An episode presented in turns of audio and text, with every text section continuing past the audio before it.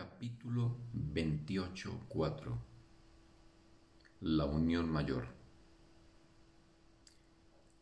Aceptar la expiación para ti mismo significa no prestar apoyo a los sueños de enfermedad y muerte de nadie. Significa que no compartes con ningún individuo su deseo de estar separado ni dejas que vuelque sus ilusiones contra sí mismo. Tampoco deseas que éstas se vuelquen contra ti. De este modo, no tienen ningún efecto y te liberas de los sueños de dolor porque permites que Él se libere de ellos. A menos que lo ayudes, sufrirás con Él, ya que ese es tu deseo, y te convertirás en un protagonista, en un sueño de dolor tal como, lo, tal como Él lo es en el tuyo. De este modo, los dos os convertís en ilusiones sin ninguna identidad. Tú puedes ser cualquier persona o cualquier cosa, según de quien sea el sueño de maldad que compartas. Pero de una cosa puedes estar seguro, que eres perverso, pues compartes sueños de miedo. Hay un modo de encontrar certeza aquí y ahora Niégate a ser parte en ningún sueño de miedo, sea cual sea su forma, pues si lo haces perderás tu identidad en ellos. La manera de encontrarte a ti mismo es negándote a aceptar tales sueños como tu causa o como que tienen efectos en ti. Tú no tienes nada que ver con ellos, pero sí con aquel que los sueña. De esta manera, separas al soñador del sueño, al unirte a uno y abandonar al otro. De esta manera separas al soñador del sueño, al unirte a uno y abandonar el otro. El sueño no es más que una ilusión de la mente, y a ésta te puedes unir, pero jamás al sueño. Es del sueño de lo que tienes miedo, no de la mente. Sin embargo, los ves como si fuesen lo mismo porque crees que tú no eres más que un sueño y no sabes lo que es real acerca de ti o lo que es ilusorio, ni puedes distinguir entre lo uno y lo otro. Al igual que tú, tu hermano cree que él es un sueño no compartas con él su ilusión acerca de sí mismo, pues tu identidad depende de su realidad. Piensa en él más bien como una mente en la que todavía persisten las ilusiones, pero con la que tienes una relación fraternal. Lo que él sueña no es lo que lo convierte en tu hermano, ni tampoco su cuerpo el héroe del sueño es tu hermano. Su realidad es lo que es tu hermano. De la misma manera en que tu realidad es lo que es hermano suyo. Tu mente y la suya están unidas en hermandad. Su cuerpo y sus sueños tan solo aparentan abrir una diminuta brecha en la que tus sueños se han unido a los suyos. Entre vuestras mentes, sin embargo, no hay ninguna brecha. Unirte a sus sueños significa que no te unes a Él, pues sus sueños lo separan de ti. Libéralo. Por lo tanto, proclamando sencillamente tu hermandad con Él y no con sueños de miedo. Ayúdale a que reconozca quién es negándote a apoyar sus ilusiones con tu fe, pues si lo haces, no podrás sino tener fe en las suyas. Pues si lo haces, no podrás sino tener fe en las tuyas. al tener fe en las tuyas, Él no podrá liberarse y tú quedarás atrapado en sus sueños. Y sueños de terror vendrán a rondar la diminuta brecha, la cual está poblada únicamente por las ilusiones que habéis apoyado en la mente del otro.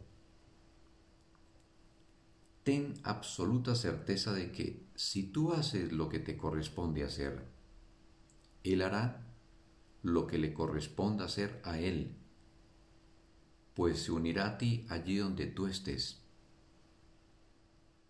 No lo invites a unirte a ti en la brecha que hay entre vosotros, pues si lo haces, creerás que esa es tu realidad así como la suya. Tú no puedes llevar a cabo su papel por él, mas esto es precisamente lo que haces cuando te vuelves una figura pasiva en sus sueños, en vez del soñador de los tuyos. Tener una identidad carece de significado en los sueños porque el soñador y el sueño son lo mismo.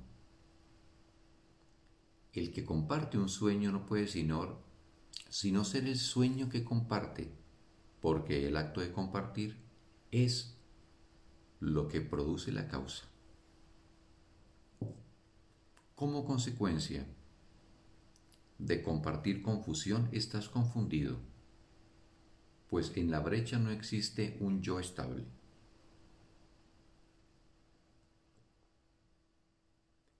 Lo que es lo mismo parece diferente porque lo que es lo mismo aparenta ser algo distinto. Los sueños de tu hermano son los tuyos porque tú permites que lo sean. Mas, si lo librases de tus sueños, él se liberaría de ellos así como de los suyos. Tus sueños dan testimonio de los suyos, y los suyos de la verdad de los tuyos. No obstante, si vieses que no hay verdad en los tuyos, sus sueños desaparecerían y él comprendería que fue lo que dio origen al sueño. El Espíritu Santo mora en vuestras dos mentes. Y Él es uno, porque no hay brecha que pueda dividir su unicidad. La brecha que separa vuestros cuerpos es irrelevante, pues lo que está unido en Él es siempre uno. Nadie puede estar enfermo si alguien acepta su unión con Él. Su deseo de ser una mente enferma y separada no puede seguir vigente sin un testigo o una causa. Y tanto el testigo como la causa desaparecen si alguien decide unirse a él. En su sueño, él estaba separado de su hermano quien, al no compartir su sueño con él, ha eliminado el espacio que había entre ellos, y el Padre viene a unirse con su Hijo a quien el Espíritu Santo se unió. La función del Espíritu Santo es tomar la imagen fragmentada del Hijo de Dios y poner cada fragmento nuevamente en su lugar. Él muestra esta santa imagen, completamente sanada, a cada fragmento separado que piensa que en sí es una imagen completa. A cada uno de ellos, Él le ofrece su identidad, que la imagen en su totalidad representa, en vez de la fragmentada y diminuta porción que él insistía que era él mismo. Mas cuando él vea esta imagen, se reconocerá a sí mismo. Si tú no compartes con tu hermano su sueño de maldad, esa es la imagen con la que el milagro llenará la diminuta brecha la cual quedará así libre de todas las semillas de enfermedad y de pecado. Y ahí el Padre recibirá a su Hijo porque su Hijo ha sido misericordioso consigo mismo. Te doy las gracias, Padre, sabiendo que tú vendrás a salvar cada diminuta brecha que hay entre los fragmentos separados de tu Santo Hijo. Tu santidad, absoluta y perfecta, mora en cada uno de ellos y están unidos, porque lo que mora en uno solo de ellos mora en todos ellos. Cuán sagrado es el más diminuto grano de arena, cuando se reconoce que forma parte de la imagen total del Hijo de Dios. Las formas que los diferentes fragmentos parecen adoptar no significan nada, pues el todo reside en cada uno de ellos y cada aspecto del Hijo de Dios es exactamente igual a todos los demás. No te unas a los sueños de tu hermano, sino a Él, y ahí donde te unes a su Hijo, ahí está el Padre. ¿Quién iría en busca de sustitutos si se diese cuenta de que no ha perdido nada? ¿Quién querría disfrutar de los beneficios de la enfermedad cuando ha recibido la simple bendición de la salud? Lo que Dios ha dado no puede suponer pérdida alguna y lo que no procede de Él no tiene efectos.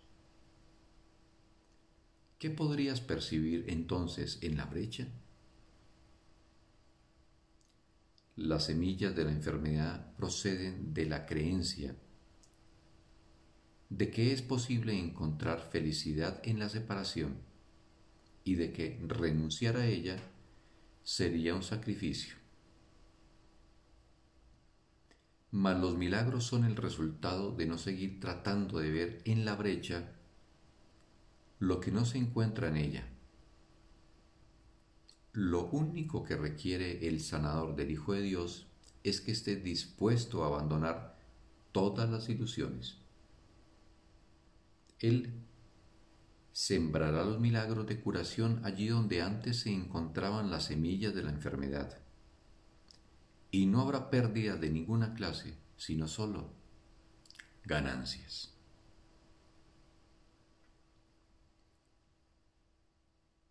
Fin del texto.